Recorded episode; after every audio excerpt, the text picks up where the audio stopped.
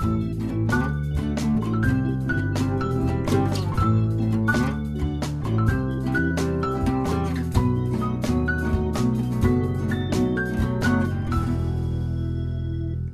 hola, sean todas y todos muy bienvenidos a esta cátedra paralela número 31.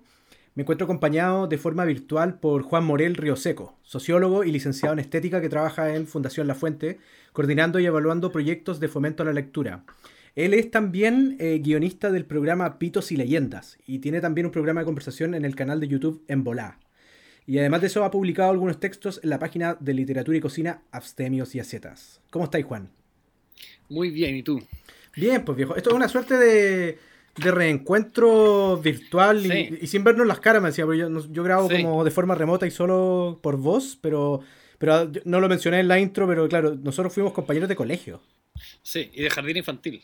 ¡Oh! me acabáis de desbloquear un recuerdo culiado así del cerebro reptiliano, de lo más profundo de mi cerebro reptiliano. Me acabáis de desbloquear una weá así como un efecto ratatouille brigio. Sí, en el jardín Niño Feliz. Era como súper impositivo el nombre, ¿cachai? Te obligaba a no ser feliz.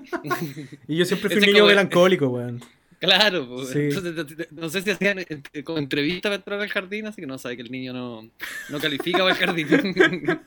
Concha su madre. Weón, me cagáis, te juro, así como que dijiste esa weá y me desbloqueaste un recuerdo que tenía profundamente dormido y ahora no sé si voy a ser capaz de, de llevar a cabo esta conversación. Qué buena, weón. Oye, ya no, pero pongámonos, pongámonos en forma, pongámonos en forma. Entremos, entremos al Tema. Sí. Muchas gracias por la invitación. Me parece muy entretenido hablar de libros y específicamente de este libro que está muy bueno. Sí, sí. Hoy día, vamos a conversar sobre eh, Leonardo Sangüesa, que es un poeta chileno, columnista de prensa también, escribe desde hace varios años ya en, en LUN, columnas de prensa, y es, geólogo. Es autor de varios libros de poemas, eh, de una novela y del libro que hoy nos convoca, que es El hijo del presidente. Que, justamente es un libro que, ha tenido dos vías, porque pues, se publicó originalmente el 2014 en Pehuen Editores, y luego volvió a reeditarse como, como una versión eh, expandida el 2020 por la editorial de la Universidad Austral.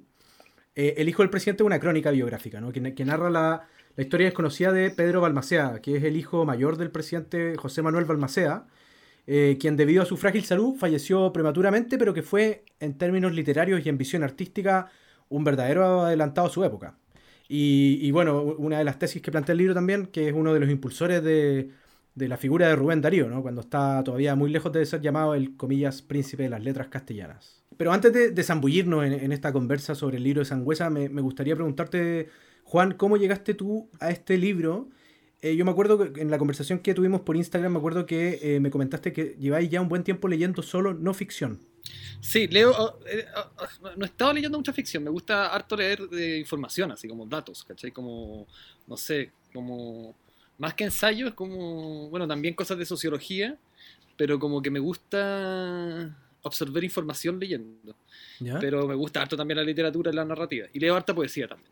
Pero es que, también es no ficción. Es, que eso te iba a decir, porque, bueno, sí, pues, porque tú igual tenías un pasar como por, por la poesía. yo no sé si alguna vez como que lo tuyo fue leer novelas o, cuentos, ¿cachai? Pero me llamó mucho la atención cuando yo te dije, elige tu libro. Y tú me diste como dos o tres opciones, tres opciones, si no me equivoco. Y eran las tres de como ensayística, si se quiere, ¿cachai? En este caso, a, medio camino entre ensayística y, biografía. Sí, no, y a mí, bueno, este libro yo lo caché porque una amiga me lo recomendó hace un año un año me dijo que su papá había comprado muchos, muchas copias para regalárselo a todo el mundo de Navidad. Entonces supuse que era bueno, así, como que fue como, sí, fue como bacán. Entonces dije, ah, ya lo voy a leer. Bien. Y Napo, eso, cuando me dijiste, yo no lo había leído todavía, lo tenía, lo había comprado ya. Y Napo fue como ya, bacán, así aprovecho de leerlo al tiro y... ah, pero tú lo leíste para tú lo leíste para este podcast. Sí. O sea, lo tenéis comprado, pero lo leíste para... Mira, qué buena. Claro. Sí, no lo había leído, pero lo tenía ahí en, en libros próximos a leer. ¿Y te gustó? Y me gustó Caleta, sí. Lo encontré súper bueno, en verdad. Es que es súper buena la historia. Es buena la historia, weón. Pero también es muy, es muy bueno como está narrada. Mm. El bueno es que, sí, Leo Sangüesa escribe muy bien. Sí, la quedó, weón. Oye, eh, para ir entrando en este libro, como hay, bueno, es que hay varias, a pesar de ser un libro tan chiquitito, como que creo que hay varias aristas por donde uno puede entrar a conversar sobre él. Una de ellas podría ser como, por ejemplo, la, la amistad de, mm, de Pedro Almacea con Rubén Darío, ¿no? Lo, lo que mencionaba al principio, que que hay, hay, una, hay, una, tesis que plantea el libro, ¿no? De que, de que Pedro Almacea fue como uno de los grandes impulsores de, o, casi creadores de lo que llegó a ser Rubén Darío después como figura del, modernismo latinoamericano. Sí, sí, porque entiendo, o sea, claro, como que Rubén Darío de alguna forma es como el primer poeta que genera un poco un estilo propiamente latinoamericano, ¿cachai? Sí. Como que se salen los escritores un poco que venían mucho más ligados a, o sea, escribiendo todavía bajo las normas de la literatura española y esto y Rubén Darío aparentemente por mucha influencia de Pedro Almaceda se, como que se afrancesaron más. Eso. Y ahí desarrollaron este otro estilo poético con otras temáticas ¿cachai? claro. Y eso. Y lo que yo o sea claro la, la, la, tesis principal o sea más que tesis pero lo que la propuesta del libro principal es eso pues, como cómo Pedro Balmaceda influye en Rubén Darío, en Rubén Darío y pasa a ser como de alguna forma un o sea, es una figura central y olvidada en, el modernismo latinoamericano, pues como, como al final igual fue la influencia una o una de las influencias de Rubén Darío y nadie lo recuerda, ¿verdad? O sea, yo no sabía nada de... No, yo tampoco tenía idea. O sea, no sabía la existencia de Pedro Almacén antes de leer este libro. Yo, caché que yo este libro me lo leí... Ya, esta fue mi tercera vez que lo leí, para, digamos, para el podcast, ¿cachai? Pero la primera vez que lo leí fue con eh, la versión chiquitita, la, la de Pehuen, que tiene 60 páginas. 62, si no me equivoco. Y luego cuando salió esta versión extendida me llamó mucho la atención porque era un libro que me gustaba, pues, y dije, va, ¿y qué, cómo lo habrá engordado, cachai? Y, y, me la compré en 2020 y la leí y, caché más o menos como, creo que caché, digamos, por dónde había como entrado como a, agregar ciertas cosas que creo que tiene que ver más que nada con em, lo relacionado a la historia del siglo XIX chileno, ¿cachai? Mm. Porque, porque en el libro más chiquitito, en el de Pehuen, está mucho más como comprimida y, y apretado como todo lo que es la amistad entre eh, Darío y Pedro Balmacea, ¿cachai? Y luego, eso fue el 2020 que lo leí cuando salió nuevo, y ahora lo leí por tercera vez para conversar contigo, pues, ¿cachai? Y sí, pues, o sea, claramente ahí hay una suerte de dos caras de la moneda, pues, que en el fondo es esta historia de una posibilidad que es Pedro Balmaceda, la historia que no fue al final. Claro. Eh, versus la de Darío que se convirtió en el, el príncipe de las letras, ¿cachai? Y, esa weá la encuentro muy, muy heavy. Y, de hecho, yo estuve leyendo algunas entrevistas como de Sangüesa, eh, o escuchando un podcast así que comentaba el libro. Y él tampoco, efectivamente, él, él tampoco sabía esta historia, la fue aprendiendo a poco. Eh, y, la primera vez que la escuchó fue cuando vino a Chile a mediados de los 90 José Emilio Pacheco, que lo menciona en el libro. Mm. Y él dice, el, Pacheco dice como en una cena o no sé qué, como nadie ha escrito la historia de Pedro Balmacea, ¿cachai? Diciendo que el modernismo latinoamericano fue fundado en la moneda. Que sí, po. Esa era muy, muy entretenida esa parte de la historia, como que esas tertulias que tenían en la, en la moneda, porque era el hijo del presidente. Sí. Y eso, eso lo encontré muy interesante porque, bueno, algo que te, que te, comenté más o menos, como yo cuando en estética hice una tesis en como la colonia tolstoyana, que fue un oh, grupo de escritores que querían hacer una colonia, ¿cachai? Fernando Santibán, Augusto Dalma. Es como la... Sí, po, sí, po. Hay un libro de Santillán que se llama Memorias de un Tolstoyano, que es muy bueno. Es buenísimo. Que, que, cuenta toda la historia. Y, algo que era, a mí me pareció muy interesante en ese minuto era como que este era el primer grupo de alguna forma artístico chileno. ¿Cachai? Como más moderno de alguna forma. Porque en el fondo los tolstoyanos, además de, eso, nacieron el grupo Los Diez, que era un grupo también de escritores, eh, poetas y pintores, que fue de alguna forma el primer como grupo, la primera escena literaria o artística chilena. Y claro, pues ahora como que leyendo este otro fue como, ah, bueno, había ya algo antes, ¿cachai? Como que sentí que estas tertulias de Pedro Almaceda de alguna forma eran lo, el antecesor de esto, como la generación anterior de escritores que se reunían aparentemente en el Ateneo que, fundó, eh, parece pero Almacea y también en las tertulias que hacía en la casa. Pues, entonces eso me pareció muy interesante, como también como... Claro, porque lo, de Santibani y compañía es como a principios del siglo XX, ¿o no? Sí, 1905. Claro. Y estos locos son de, son de 1886 eh, hasta el 89. Que de hecho... Claro, y había como una pequeña primera escena. Sí, claro, porque en 1905 estos los tolstoyanos y después que básicamente son los mismos que forman el grupo Los 10, sin Santibán que habría peleado un poco con, con, Dalmar. Cosas que suceden, que suceden mm. hace, hace 100 años atrás y siguen sucediendo hoy. Sí, pues, rencillas de escritores. Pero era muy entretenido estudiar de eso. Pues, como, y además, bueno, y este libro también, como, como, buen libro de historia o lo que sea, como que es un libro que te llama mucho a meterte a Wikipedia o a googlear muchas de las cosas, como de partida cuando hacen toda esa descripción de, lo, de los carruajes cuando mueren en el fondo. Sí que estaba viendo los carruajes que había, que Balmaceda había comprado a Francia, ¿cachai? Como para que, que iban a ser los carruajes en los cuales iban a asumir los presidentes. Y nada, pues y ahí empecé a googlear, ¿cachai? Como, no sé, encontré muy entretenido eso. Andar averiguando de historia. También me metí a leer sobre todo, terminé leyendo de, de Balmaceda, como ah, no, pues, presidente. Obviamente todo, todo, todo desemboca ahí, de alguna forma también ahí hay un, camino cerrado, pues, Sí, de alguna forma el modernismo literario, Balmaceda también fue un presidente súper moderno, como que el primer presidente así que plantea cambios y, un rol fuerte del Estado y empieza a hacer los ferrocarriles, ¿caché? Como hizo harta, hartos cambios que no, le terminó yendo muy bien porque no le gustaron parece a sus opositores y terminó suicidando. Claro. Pero es que esa historia también, eh, eh, y la figura de Balmaceda también en sí mismo también, eh, o sea, es, es interesante cómo es justamente este hijo de alguna forma está doblemente opacado por la historia, ya sea por la figura de Darío, ya sea por la figura de su padre, por quien, fue, eh, como tú decís, un presidente como muy, muy progresista, pero eh, que tuvo esta historia tan potente que, por ejemplo, eh, tomando once con mi suegro, hace ya varios meses, creo que te comenté por Instagram, porque yo, mi copia de El Hijo del Presidente de las ediciones de la Universidad Austral, yo no la tenía porque yo se la regalé a mi suegro, ¿cachai? Estamos como tomando té y él me comentó cómo me empezó, a hablar de Pedro Balmaceda. Y yo, va, ¿y usted, ¿y usted cómo conoce esa historia? ¿cachai? Porque en verdad es una historia bastante desconocida. Y nos pusimos a conversar y yo le dije, uy, yo tengo este libro. Y le, terminé regalando mi copia de, del Hijo del Presidente, la del, eh, edición 2020, ¿cachai?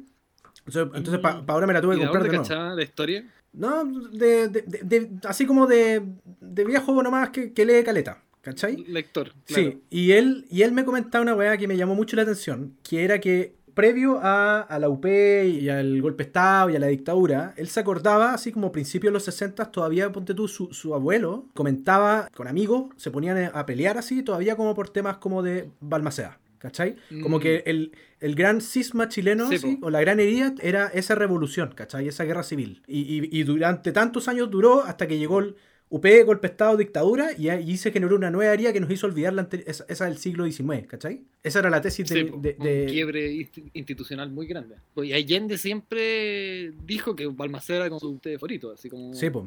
Y eso me llama la atención también, que la figura de Balmaceda le, apela a, como tú decís, no sé, Allende, ¿cachai?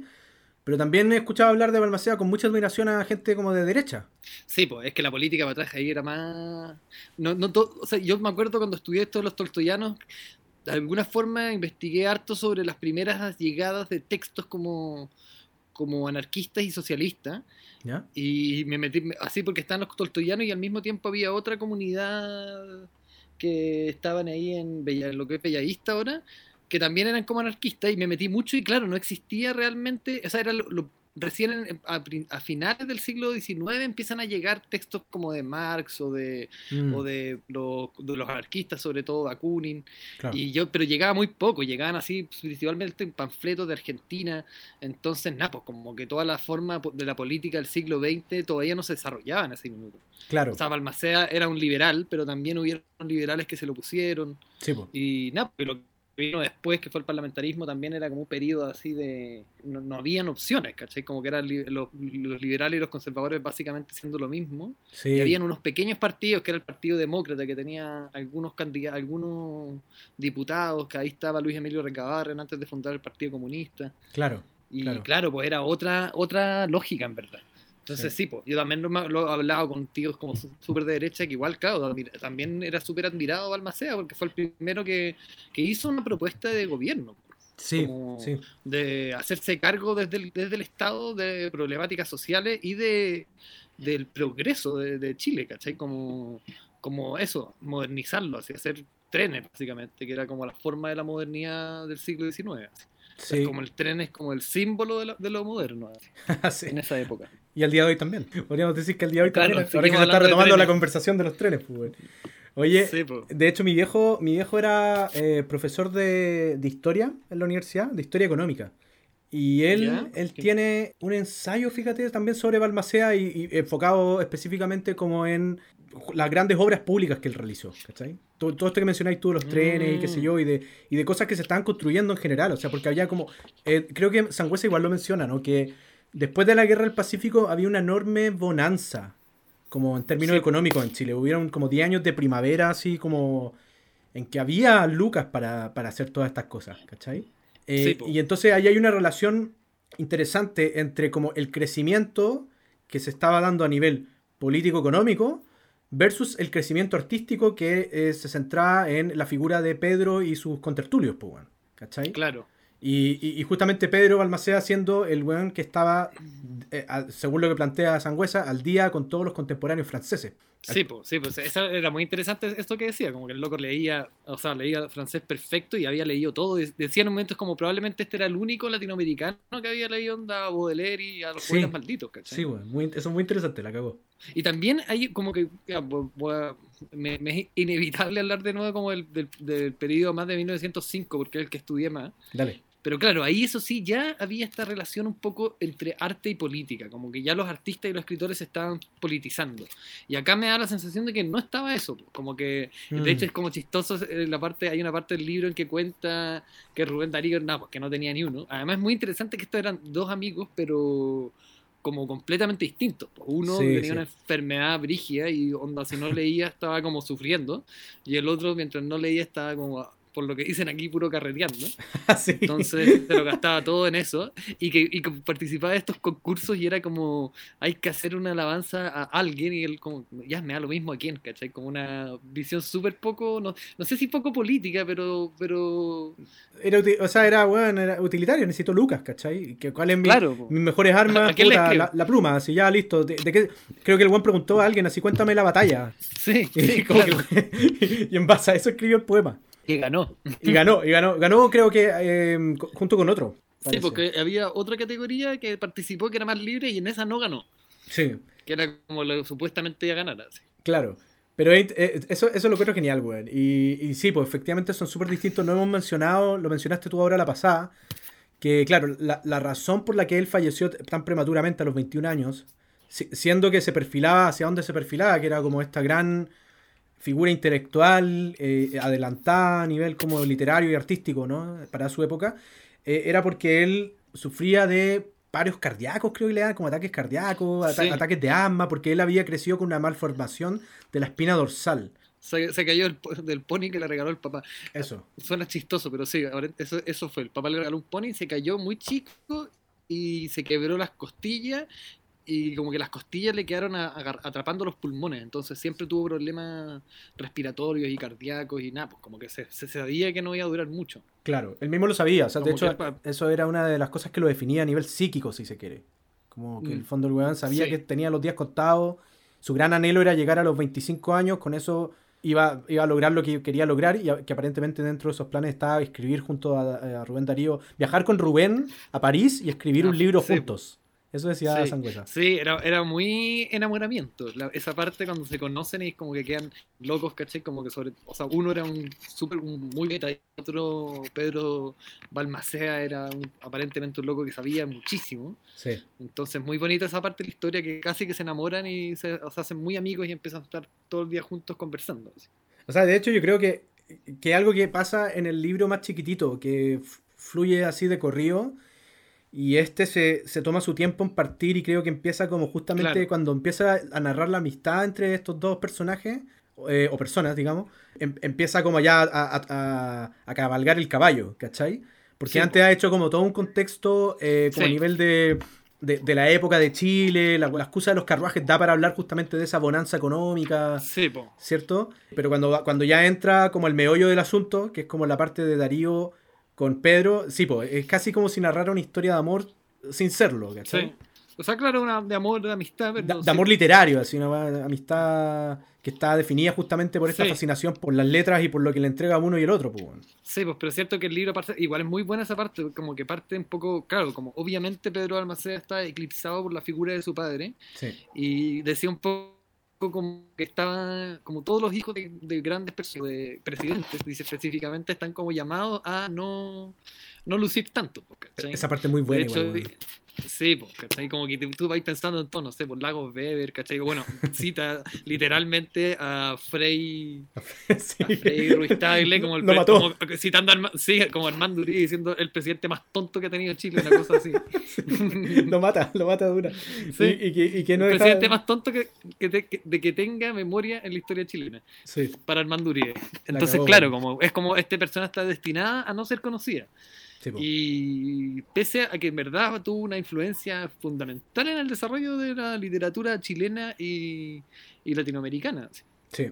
Y es muy buena la historia con que comienza, o sea, porque un poco lo que yo estaba diciendo antes, claro, como que estas, estas venidas de artistas más ya entrado al siglo XX, había mucho un influjo político, porque eran, estaba más de moda la escritura social.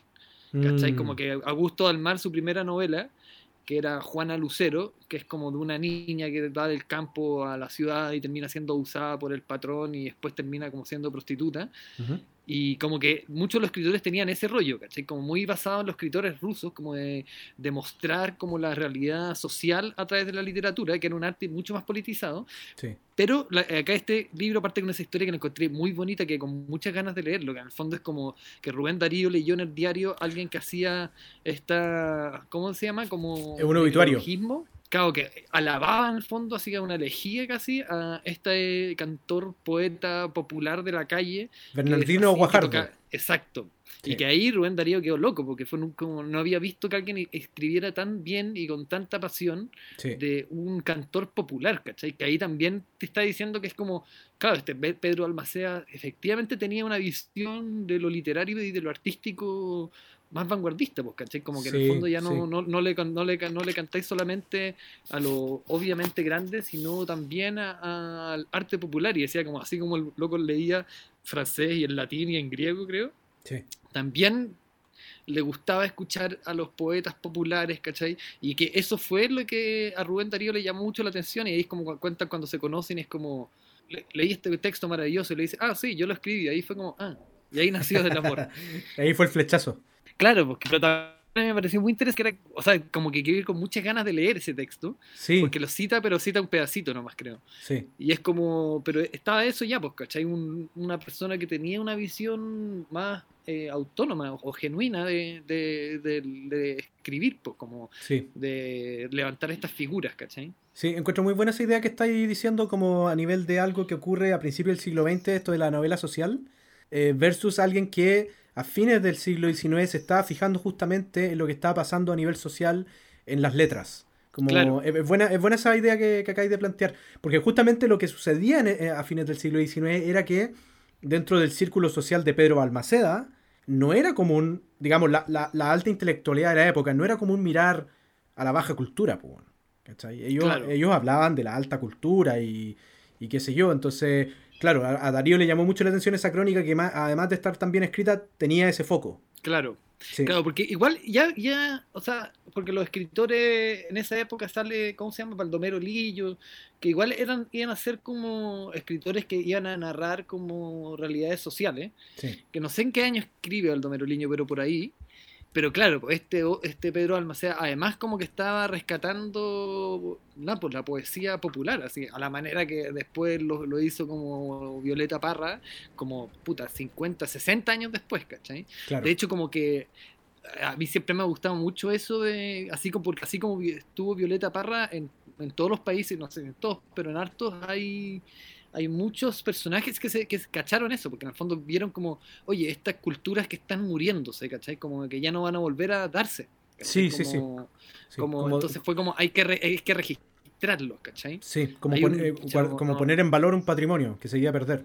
Claro, sí. claro, y de alguna forma Pedro Almaceda también está un poco haciendo eso, muy eh, visionariamente, pues, ¿cachai? Como diciendo, aquí hay algo valioso, ¿cachai? Esta es parte de nuestra, de nuestra pues, de nuestra producción cultural. Así. Sí. Y que eh, durante el siglo XX se, se hizo mucho también, o sea, como incluso ponte tú Picasso, como parte de sus influencias fue como el arte africano, ¿cachai?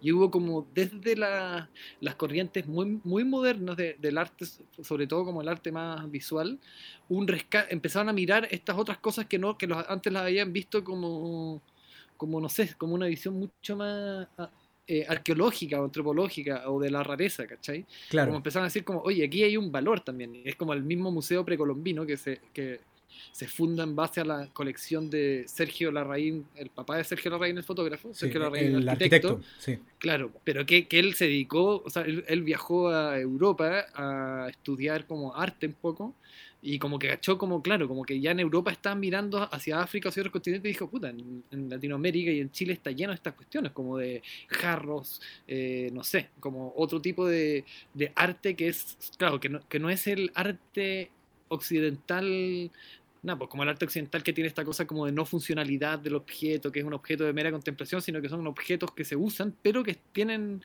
características estéticas que los hacen tan admirables como cualquier otro objeto y ahí se, dedicó a, pasear por Latinoamérica cambiando jarros por, por cigarrillos, aparentemente, con poquito cagando de la gente, pero bueno, ahí está el Museo Precolombino, súper bonito.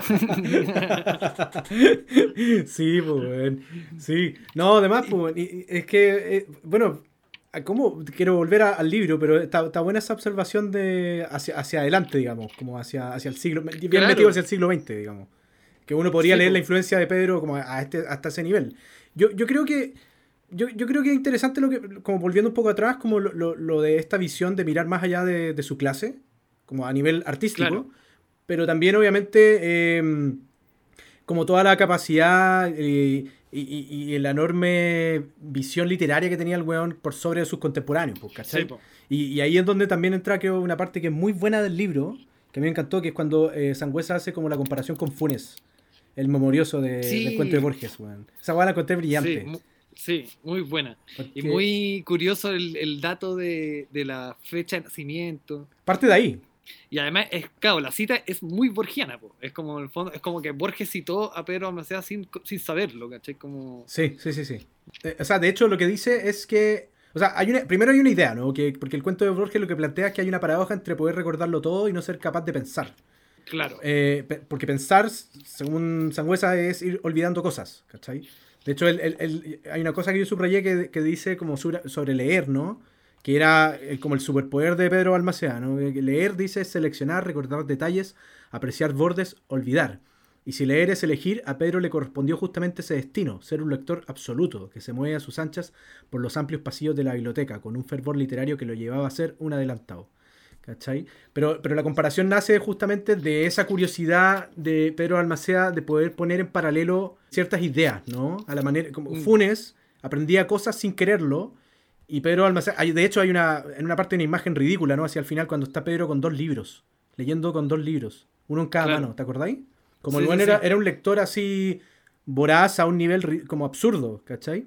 Y claro, y, lo que habla en, como en respecto de, de, Funes empieza a hacer varias comparaciones. Está la fecha de nacimiento que es la misma y la fecha de, de muerte es la misma. Claro, en el, 68 nacen y el 89 mueren. Sí, y, además tienen, ambos tienen esta cosa. Borges dice que Fune eh, un día quedó tullido, ¿no? Después de que lo volteara un, un, redomón. Y Pedro, sabemos lo que le pasó, pues también, también tenía esta condición física, ¿no? Eh, pero además Funes sabía con mucha facilidad latín, inglés, portugués, francés. Y Pedro también había aprendido, primero por los colegios en los que había estado, sabía inglés y francés, pero además traducía poemas eh, del italiano y también comprendía el latín, ¿no? Y, más adelante se sintió atraído por, eh, y un poco volvemos acá a la idea de lo que tú mencionáis de, del Museo Precolombino, se sintió atraído por el quechua y el mapudungún. Sí, sí, sí, es de veras, te me había olvidado, pero claro, pues tenía un interés muy por todo, así. Sí, y luego justamente, eso eh, no solo, claro, viven y mueren en el mismo año, lo que quiere decir que murieron a los 21 años, ambos. Eh, Funes, Funes a causa de una congestión pulmonar. Ah, de hecho, así, termina el cuento, ¿no? Y a, Pedro, que lo no hemos dicho el detalle, pero a Pedro lo mató un, susto, básicamente, ¿no? Que, que estaba viendo, supervisando estos carruajes que, había hecho traer de Francia para la parada militar y. que no sé si era la parada militar o no, sí. Sí, yo que eso también me pensé, como que no lo aclaraba, pero era, me imaginé algo así. Y era como en el Parque O'Higgins. Sí, también, ¿cierto? Eh, y él parece que como que aparecieron los caballos corriendo de lejos y, como que venían hacia él y él se asustó y él salió corriendo y fue ese esa, esa, como carrera lo que le terminó al final dando un como el último paro cardíaco, ¿no? Que se quedó sin aire, creo, no sé, el, aliento atrapado, cortado para siempre, dice Sangüesa. Sí, pues. Sí, de hecho es que me acordé porque cuando leí eso como que me lo imaginé muy en el Parque O'Higgins, pero como ahora, ¿cachai?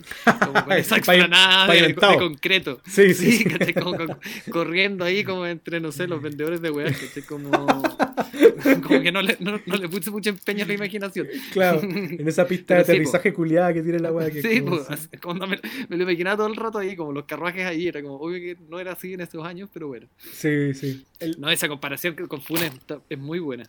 Pero habla de ahí como en el fondo de que el atributo esencial de Funes era la memoria, ¿no? La memoria total. Y que a la larga para Claro. él era un impedimento, para Funes, porque la cabeza la tenía llena de imágenes, cifras, detalles, bla, bla, bla, ¿cachai? Entonces era oscura y no servía para el pensamiento.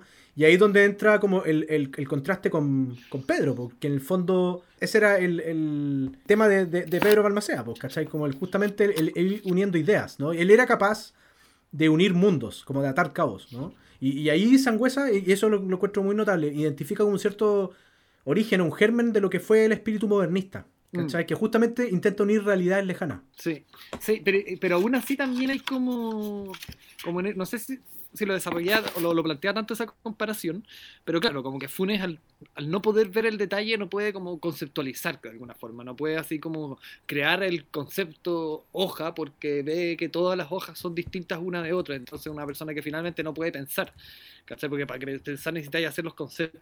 Sí, De alguna forma hay algo de eso también en, en Pedro Almacea, porque es como el loco que veía todo, pero no fue él el que hizo la obra que, que un poco cristalizara todos esos conocimientos y esa visión del mundo, porque fue finalmente Rubén Darío. Sí, pues, como que él vio todo, pero fue otro el que dijo, ah, ya, bacán, pero yo quiero escribir los poemas. De yo hecho, escribir la obra nueva, ¿cachai? de hecho, hay una parte del libro en que Sangüesa dice literalmente, ¿y qué era Rubén sino la obra de Pedro? Sí, pues, sí. O sea, claro, ahí está, esa es la propuesta del libro. Como al final Rubén Darío es también, claro, no, no, no sé, ahí lo, lo quizás como más grandilocuente, más exagerado, decir como que es la invención de él, pero sí, pues era como, no sé, no sé si hubiese ocurrido Rubén Darío sin haber conocido a Pedro Balmacea. O sea, de hecho, lo- Pero- lo- yo creo que según lo que plantea Sangüesa, no habría ocurrido, así como que fue determinante Claro. para la construcción de lo que llegó a ser Darío. Mm. Eh, eh, Eso me quedó a mí, ¿cachai? Como que en el fondo... Sí, esto lo escuché en una, en, un- en una entrevista, en, otro podcast, ¿cachai? Que, que- que hablaba Sangüesa y, y él decía que obviamente consideraba que la, que la amistad de Darío con Pedro fue totalmente determinante en su construcción de figura de poeta, porque Darío, cuando llegó a Chile, si bien era una esponja de aprendizaje, eh, él tenía una cultura literaria más bien limitada. ¿Cachai? O sea, no, no cacha- él no cachaba nada la literatura francesa del momento. Y como Balmacea, Pedro está al día con todos los contemporáneos franceses, ¿no? Claro. A, a eso, el nivel de aprendizaje y de, de absorción de ese aprendizaje por parte de Darío llegó incluso a cambiar la manera en que él escribía, ¿cachai? Porque Sí, según Sangüesa eso se puede notar de un libro a otro, o sea, del, del primer libro que era Brojos, que eran los poemas que él venía trabajando de antes, versus, eh, y, que, y que, ojo, no, eh, que el mismo Pedro le financió, Sí. eh, versus Azul con tre- sus tres puntos suspensivos, que fue lo, lo que empezó a escribir desde que conoció a Pedro Almacea. Sangüesa dice, puta, estos son dos autores distintos, ¿cachai? sí, po. Completamente así, ¿cachai? Y- O sea, y que ahí estaba la. Y que la innovación era en gran parte como agarrar estructuras de la, poe- de la poesía francesa. Creo que escribe más como en. Eh, ¿Cómo se llama? En versos alejandrinos, ¿cachai? Como versos Mm. de 14 sílabas, ¿cachai? Que era como lo que se estaba usando en Francia. Entonces, claro, pues, como que la. O sea, sin, sin alguien que representara todo eso, no hubiese escrito de esa manera. así. Claro.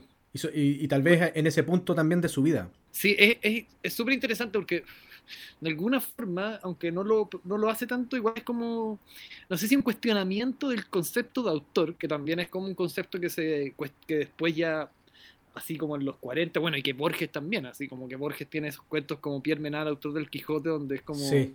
sí. esta persona que escribe el Quijote exactamente igual, pero es otra persona, entonces como la obra tiene completo significado completamente distinto porque es otro autor. sí. ¿Cachai? Como que esa problemática del autor, que es algo que se desarrolla después, más entrado, no sé, como... Un problema del siglo XX esa weá. Sí, pues, ¿cachai? Como de los de los movimientos como de la, de la- después de la Segunda Guerra Mundial. O sea, esa es una discusión forma- postmoderna. Absolutamente. Sí, pues, claro, sí, pues, absolutamente. Toda esa discusión de qué es un autor, ¿cachai? Sí. Y acá también, y de alguna forma, te- te dice un poco eso, que es como esta figura, este gran autor, que siempre un poco los, además como que se genera esa separación. ¿Cachai? Como a mí siempre me ha parecido muy interesante, no sé, voy a decir Bob Dylan, ¿cachai? Como que Bob Dylan tocaba en estos cafés donde tocaban miles de personas y vi toda una escena y él fue el que, el que salió, el que, el, el que en el fondo lo, lo hizo mejor, pero porque habían muchos otros, ¿cachai? Claro. Entonces como que siempre la figura de autor de alguna forma eclipsa a sus influencias. ¿cachai? como bueno, es muy burgiano también. Borges también tiene ese cuento de los. ¿Cómo se llama? El de los precursores de, Kafka, me, acordé. exactamente, sí, ese estaba pensando. Tal cual. ¿Cachai? Pero es como esa idea, en el fondo, siempre se cae, en la figura del autor como el inventor de la, de la poesía moderna y es como puta. Obviamente hay otras personas haciendo otras cosas que al final no caben, no, no quedan como los creadores de algo así como el modernismo, pero son igual de importantes, pues, ¿cachai? No es el que, como que Rubén es el que metió el gol, pero puta, toda la jugada partió de, de otro lado. Entonces eso también es muy interesante, como de alguna forma te está diciendo, bueno, este weón es fundamental y nadie lo recuerda, ¿cachai? Sí, sí. Y es parte fundamental del autor Rubén Darío. Absolutamente, weón. No, súper de acuerdo. Que está muy buena, está muy buena esa idea, weón. De, digamos, Darío y sus precursores. Y su precursor. claro, Darío y, el único precursor. No, pero, pero en ese sentido es como súper triste el quiebre de la amistad, pues, weón.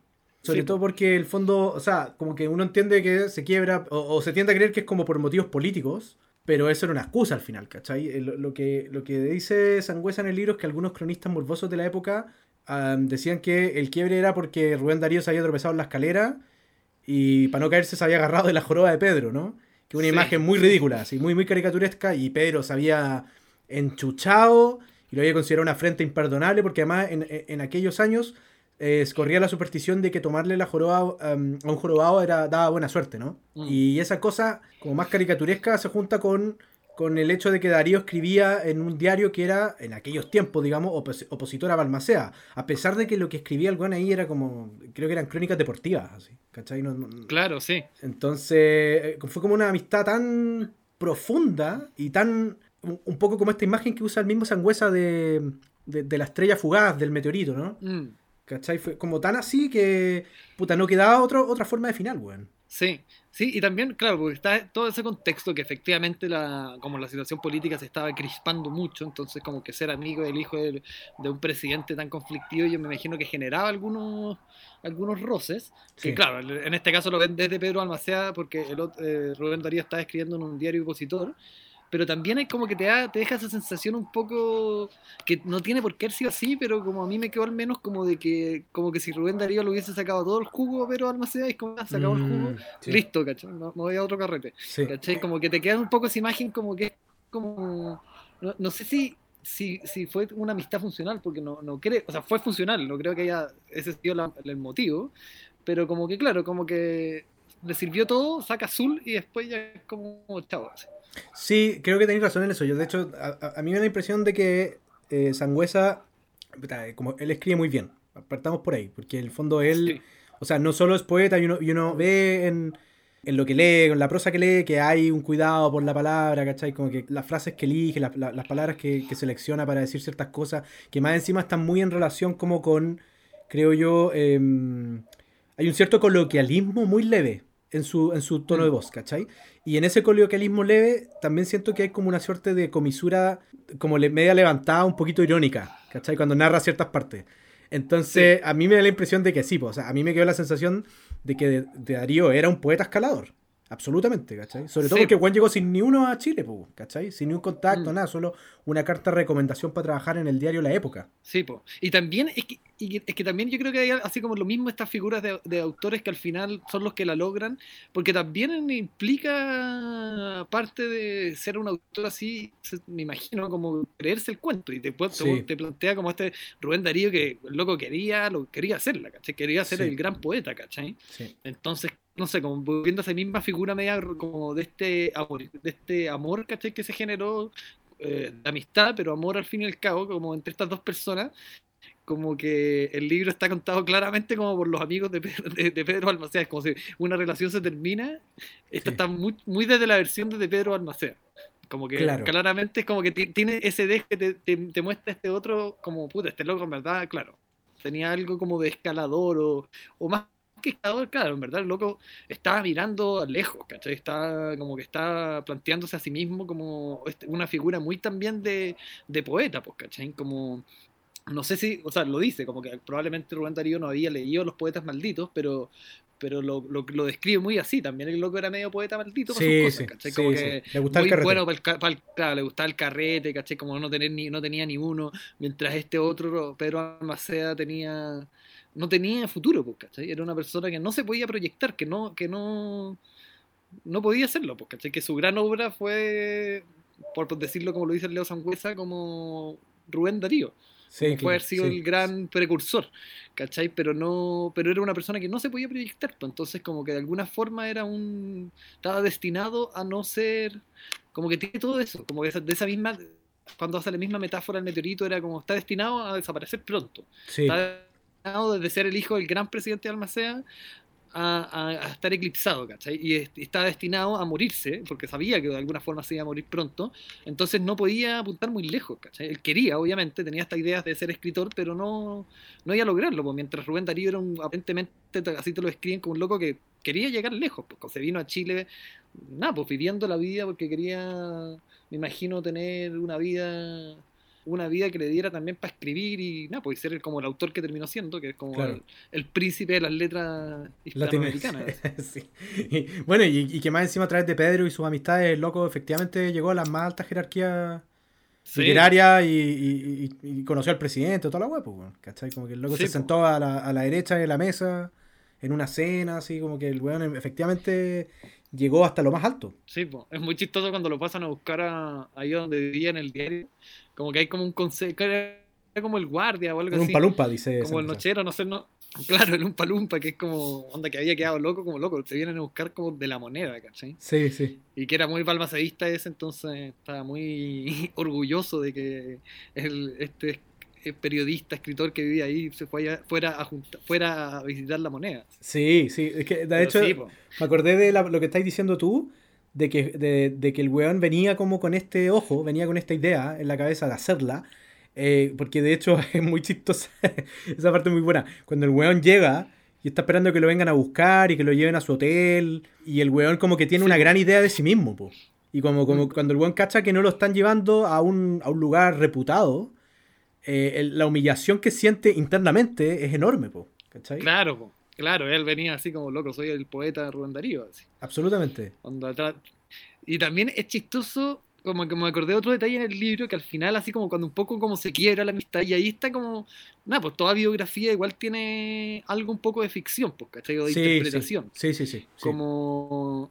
Y tiene esa figura como que después ya se había tenía como ropa nueva porque parte como cuando está así como en, el, en la estación no sé no, sé si era como se llama en la estación central o la estación Mapocho como que esperando que lo pasen a buscar así pero tenía una ropa como aparentemente muy poco a la moda o, o, no sé no no muy buen estado no, pero estaba mal, no tan bien vestido. Y termina, ¿cachai? Como este loco ya sacando sus dos libros, siendo muy reconocido y ahora que se vestía muy bien.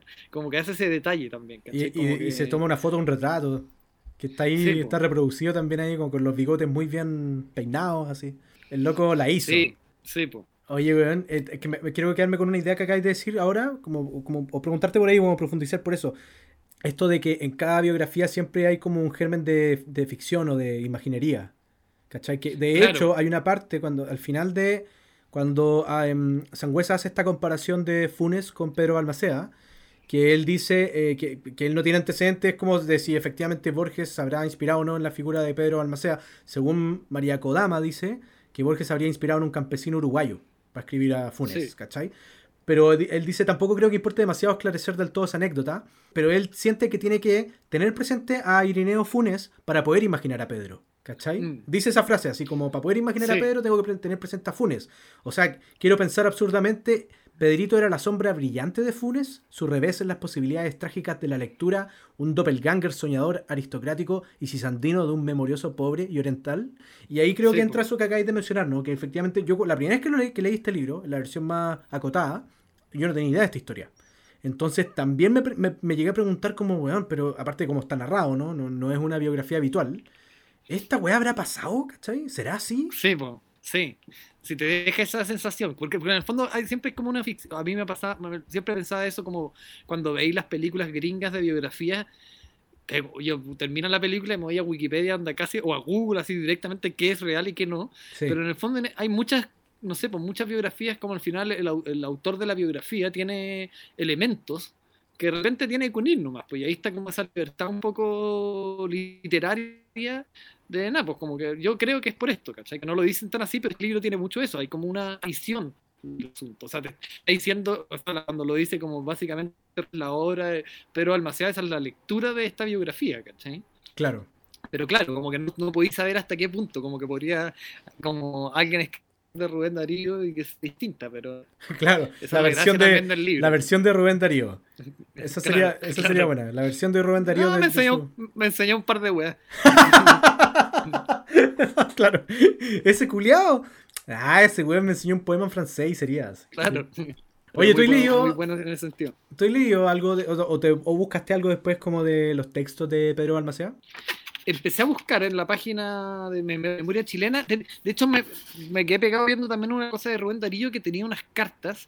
¿Ya? Y claro, no, no encontré una a Pedro Balmaceda. Creo que parecía, pero como el libro no tenía un índice de cartas, no, no la entré. Pero sí estaba la de José Manuel Balmaceda, ¿cachai? Como que era algo que le daba mucha más importancia. ah, la que cita a Sangüesa en el libro. Una carta súper, súper, sí, que es una carta súper chica, ¿cachai? Como que le da mucha relevancia a, no sé tenía alguna relación más epistolar con Pedro Almaceda, pero también no, no, no encontré mucho. ¿Tú viste algo de Pedro Almaceda?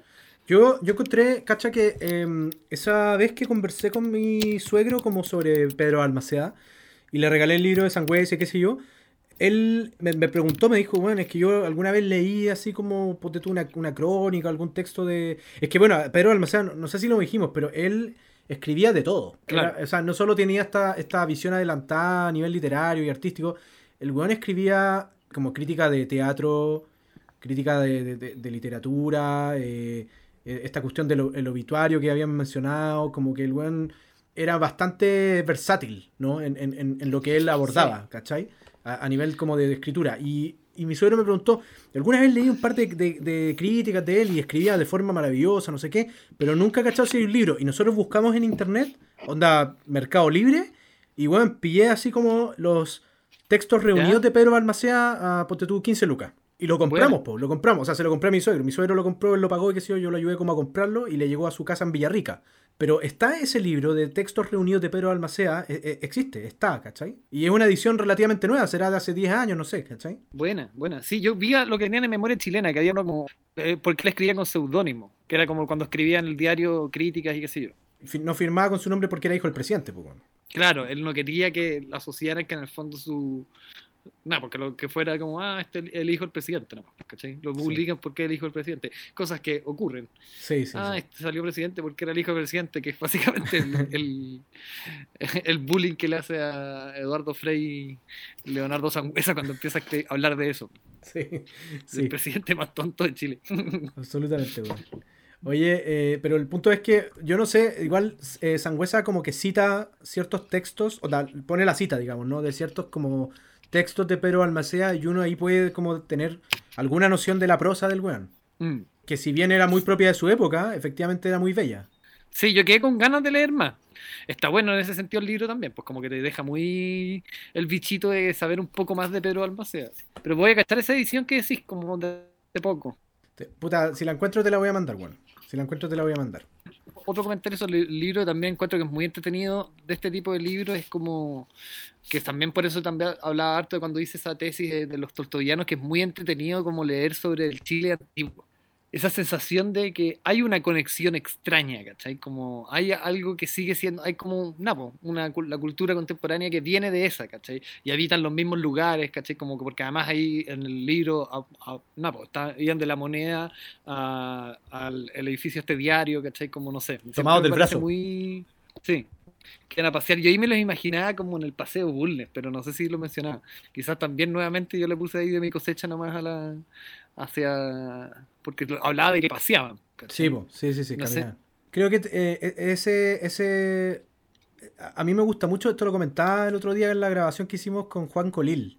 Sobre cuando era muchacho de José Santos González Vera. Ah, ya. de, que, de que yo igual, yo personalmente disfruto caleta de, de, esos libros que son esto que mencionáis tú, ¿no? Como, como cronistas, así, como crónicas de, de un Chile que ya no existe, así, ¿cachai?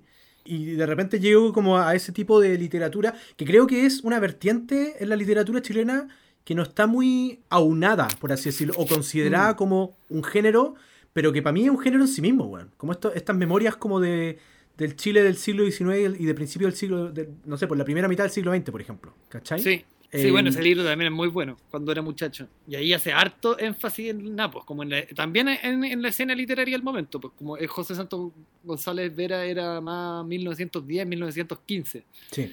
Y es muy bonito cuando habla de la Gabriela Mistral, así. Sí, encuentro muy entretenido ese, esa- ese género. Cuando leí a los tortullanos, pucha, leí todo lo que pude de eso. Y después escribí, una vez en una, ¿cómo es que se llama?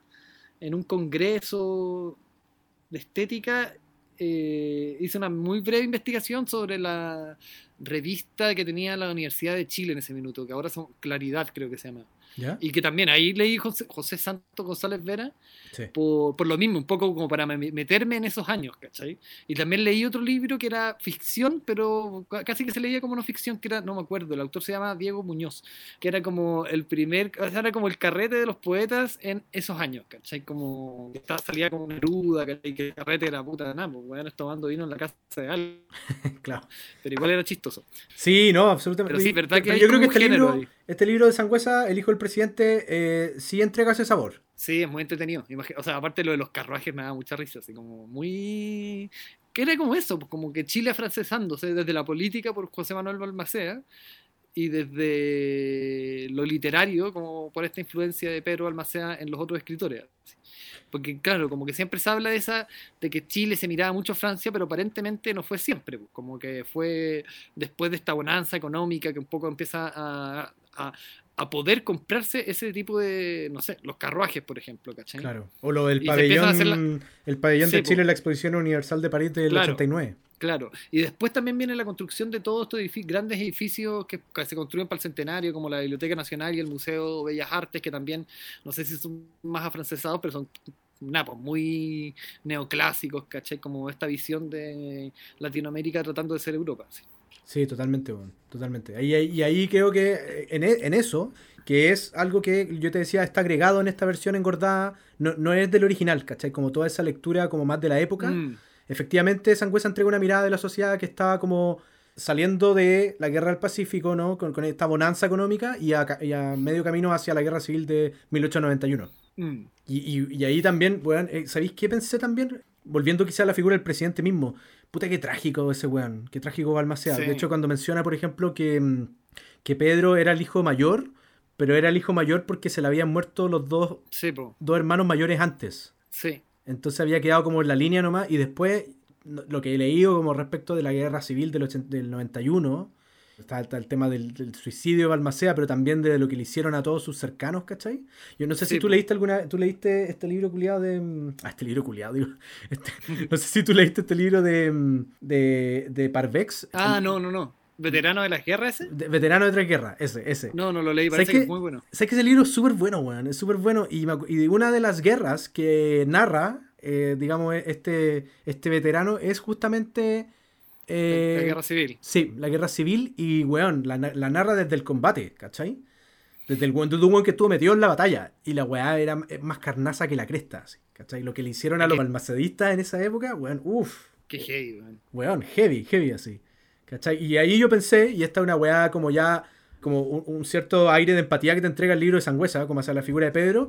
Te juro que pensé como, qué bueno que Pedro no estuvo vivo para ver lo que pasó con su viejo. Mm, sí, po. es como. Más se me hizo recordar como hay. Se hizo un congreso de literatura, de poesía, en los 60 en la Universidad de Concepción, que creo que lo organizaba como Gonzalo Rojas con otros, y están, son son súper entretenidas esas historias, porque están todos metidos, como que Jorge Telier era el encargado, no sé, como de llevar a los invitados no sé dónde.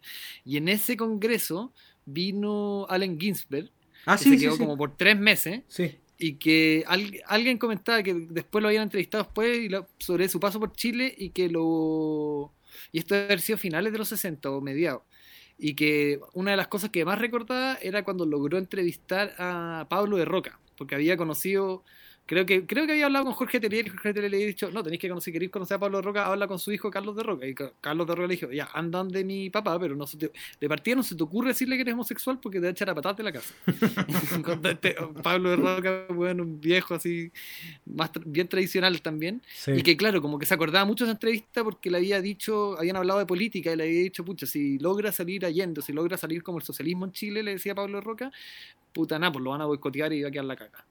Entonces, que cosa que después pasó y alguien después se acordaba, claro. Y también de alguna forma, claro, como que el suicidio de. Como dentro de los grandes suicidios de Chile, también está el de Pablo de Roca, que creo que es el mismo año que Violeta Parra. Y a mm. mí siempre me, me, me, me pareció, no sé, como que entre trágico y también como quizás que bueno, ¿cachai? Como porque eran dos personas muy políticas que, mm. nada, pues se suicidan en el 69, creo, antes, justo antes de que salga Allende, ¿cachai? Entonces como que no alcanzaron a ver, a tener como esos tres años de un poco el sueño de realizar ese proyecto político, pero también el fracaso después, ¿cachai? Que no sé si... Y que claro, como que aparentemente, por lo que recuerda Allen Ginsberg, Pablo Roca la tenía clara, y claro, como que se suicidan justo antes de que ocurrieran esos cambios, pero también justo antes de que todos esos cambios se vieran muy frustrados de la forma terrible en que ocurrió, pues, ¿cachai? Como que también hay algo de eso en esa Pedro, en ese Pedro Almacea suicidándose, o sea, muriéndose antes de que, de que quedara una cagada que lo hubiese hecho mierda probablemente. Sí, absolutamente. Eh, creo que ahí de hecho podríamos incluso utilizar una idea de del mismo Sangüesa cuando dice que eh, dice una pena que la cronología sea tan rigurosa con las vías humanas. Mm. ¿Te acordáis? Qué lindo eso. Sí, muy bello, y, dice que siempre parece carecer de algún anacronismo esencial. Con la literatura, en cambio, es mucho más flexible y hasta benevolente, aunque a veces se vuelve cruel y se encarniza. Mm. Sí. Hay una, se me quedó una guana en el tintero que te voy a comentar. Hay, una parte que también me dio mucha risa, que era eh, cuando él eh, Pedro Almacén hacía como una descripción de los chilenos y decía que eran gente que, cuya vida no era más que una perpetua canción nacional. Sí, lo encontré muy buena esa weá, si la subrayé también. Es como, sí, como que muy buena crítica y muy atingente todavía. Como que y es como escribió esta weá sin, haber visto ningún comercial de cerveza cristal, ¿cachai? O ni un partido de la roja, ¿cachai? Claro, ¿cachai? Como visto esa efervescencia que se hace frente al himno. Y además que para, igual ahí, en, ese artículo en particular donde él, él cita eso, pero Almacén había, eh, era un artículo sobre esculturas, donde él mm. hablaba como sobre la pasión de los chilenos por las estatuas. A propósito, y, de hecho, Sangüesa hace ahí el mm. vínculo como con el, la discusión que había, porque hay varias cosas del año 2020 en este libro, bueno, el loco ahí se, me, se como que metió varios temas como eh, de forma tangencial, pero también, no, sé, tú, cuando haces ese símil como del cólera que hay en las calles, eh, versus, no sé, coronavirus, que era como la weá que estaba ahí andando así muy, muy firme en el 2020. Y luego está justo la discusión sobre la estatua de Baquedano, eh, ¿Cachai? Y él, y él justamente, claro, cita este texto de Balmaceda sobre em, las estatuas, a propósito como de que para él Chile, como un pueblo joven y sin historia, tenía una fascinación y una pasión por las estatuas ecuestres, ¿cachai? Como por las estatuas de donde había como un despliegue de fuerza. Mientras más como sable, eh, como que tuviera la estatua, mejor, pues, ¿cachai? Y eso él lo ponía como la escultura más, comillas, artística, ¿no? Que era eh, un poco el otro Chile que se está construyendo en el Parque Cauciño, de Lota, que era como una mm. escultura de ninfas y faunos y, naturaleza y qué sé yo, ¿cachai? Sí, pues, que es, chistoso eso, como que es muy interesante esa devoción que dice por las estatuas de los generales a caballo, ¿cachai? yo me acuerdo tiempo trabajábamos con, yo trabajaba en una, en una organización que se llama Red de Mediación Artística, que trabajábamos como en términos de mediación artística y alguna vez como creo que eran con profes en Punta Arena, ir a la plaza y cuestionar las estatuas que hay. Que la de Punta Arenas además es como la de un cañón apuntando hacia, hacia el estrecho de Magallanes, como con algún conquistador, objetado indígena. Mm. Y es como en esa lectura de todas esas estatuas hay mucha información. Y a mí también me parece muy interesante, así como a partir de todo esto que sale de, de Napo, el modernismo latinoamericano también después surgió como el movimiento arielista, que era esta figura Ariel como de la tempestad de Shakespeare, y ahí en el parque que se llama Balmaceda, que es la continuación un poco del forestal, donde está, hay una estatua de la aviación, que es como una cosa rara que hicieron desde la FACH. Ah, sí, sí, sí. Y que eclipsa totalmente a, la, a otra estatua que hay que es de Ariel y Calibán, ¿cachai? Que es como esta figura de, la fuerza bruta sosteniendo a esta figura como el cuerpo humano, ¿cachai? Súper elevado, ¿cachai? Como que eso. Mm. me acordé de esa parte que sí, pues hay como esa. No sé, son siempre bien interesantes las estatuas, ¿cachai? Y claro, como que hay una tendencia a la estatua del, del general de guerra más que a este otro tipo de estatuas que representan otras cosas. Absolutamente, bueno. Sí, y, era muy tierno también cuando él iba al parque Cauciño de, de, Lota, como que había quedado loco así. Era, era, es que sabes que el loco estaba ahí en su salsa, po. Ese era su paraíso, ¿cachai? Sí, pues eso es lo que quería para Chile. De hecho, hay una idea muy ridícula después, como que el loco se había enamorado de, de una escultura. Sí, sí, que era como su polola. Sí. y ya, y que, y que en el fondo también plantea como cierto, un cierto, porque el weón vivía con este deterioro físico, pero ahí yo creo que plantea ya como cierto deterioro a nivel psíquico. Cuando el weón, Mm. creo que de hecho esa fue la última vez que se reúne con Darío, Me no, no estoy seguro, pero que le dice como, mira, te voy a presentar a mi polola. Y, Claro. y le muestre, le muestra Una este... imagen de una. Que era una imagen de una estatua. así. Sí, sí, sí, sí. Que el weón está obsesionado con, con obtener. Sí, sí, buen, buen detalle ese. Así que, oye, Sí, ya, po. pu- puta Juan, bacán la conversa, viejo. Y, Sí, bacán, muy y me- entretenido. Y muy, no, y que en verdad que tiraste como ideas muy buenas, weón. Como, como haciendo como vínculos respecto de lo que está en el libro versus como tu propio conocimiento de, de los tolstoyanos, pero también de, por ejemplo, esta, esta, escultura de Ariel, ¿cachai? O- Opacada por, eh, por ese alero feo de la Sí, facha. Y que es de alguna forma, nada, pues como que también lo que pasaba con Balmaceda de alguna forma, ¿cachai? Como, como esta idea de hacer cosas progresistas que se ve finalmente que pierde ante nada, pues, la fuerza de una fuerza más conservadora en ese caso que termina manifestándose por las armas y termina nada, pues, viéndose la cresta el proyecto. de- Sí, hay una parte... muchas obras se, se siguieron construyendo. Sí, hay, hay una. De hecho, eh, me pareció interesante también que hay una parte, también hacia el final, obviamente, que cuando empieza a, a narrar estas como. Esta, esta crispación que hay en el ambiente ya como de Balmaceda y sus opositores. Que hay una idea ahí también de que, de que el fondo como que en un principio él así ya todos contentos y la weá, pero de a poco el ambiente se fue como poniendo más agrio para Balmaceda, ¿cachai? Gente que lo apoyaba le empezó a dar la espalda, incluso, no sé, pues menciona a, a Agustín Mm. Edwards eh, Ross, que había sido su primer eh, ministro de Hacienda, Sí. ¿no? Y que empezó a cambiarse de bando, ¿cachai? Como... Entonces, incluso entre los propios liberales balmaceístas también había una pugna de poder, ¿no?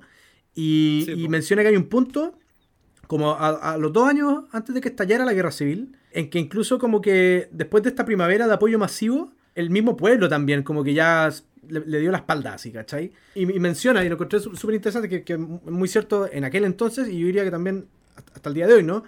De que hay un, un periódico satírico que se llama El Ají, que describió después como esta disputa al final en- entre los balmaceístas y los opositores, como una pugna entre los eternos chupadores del presupuesto, las 30 familias de sangre azul que gobiernan este país. Sí, como todo eso mismo, pues, ¿cachai? Como que obviamente uno ve en, en el Chile antiguo el germen de lo de ahora, ¿cachai? Que es que no cambian. así. Sí, sí, Y absolutamente. que eso es interesante de leer también.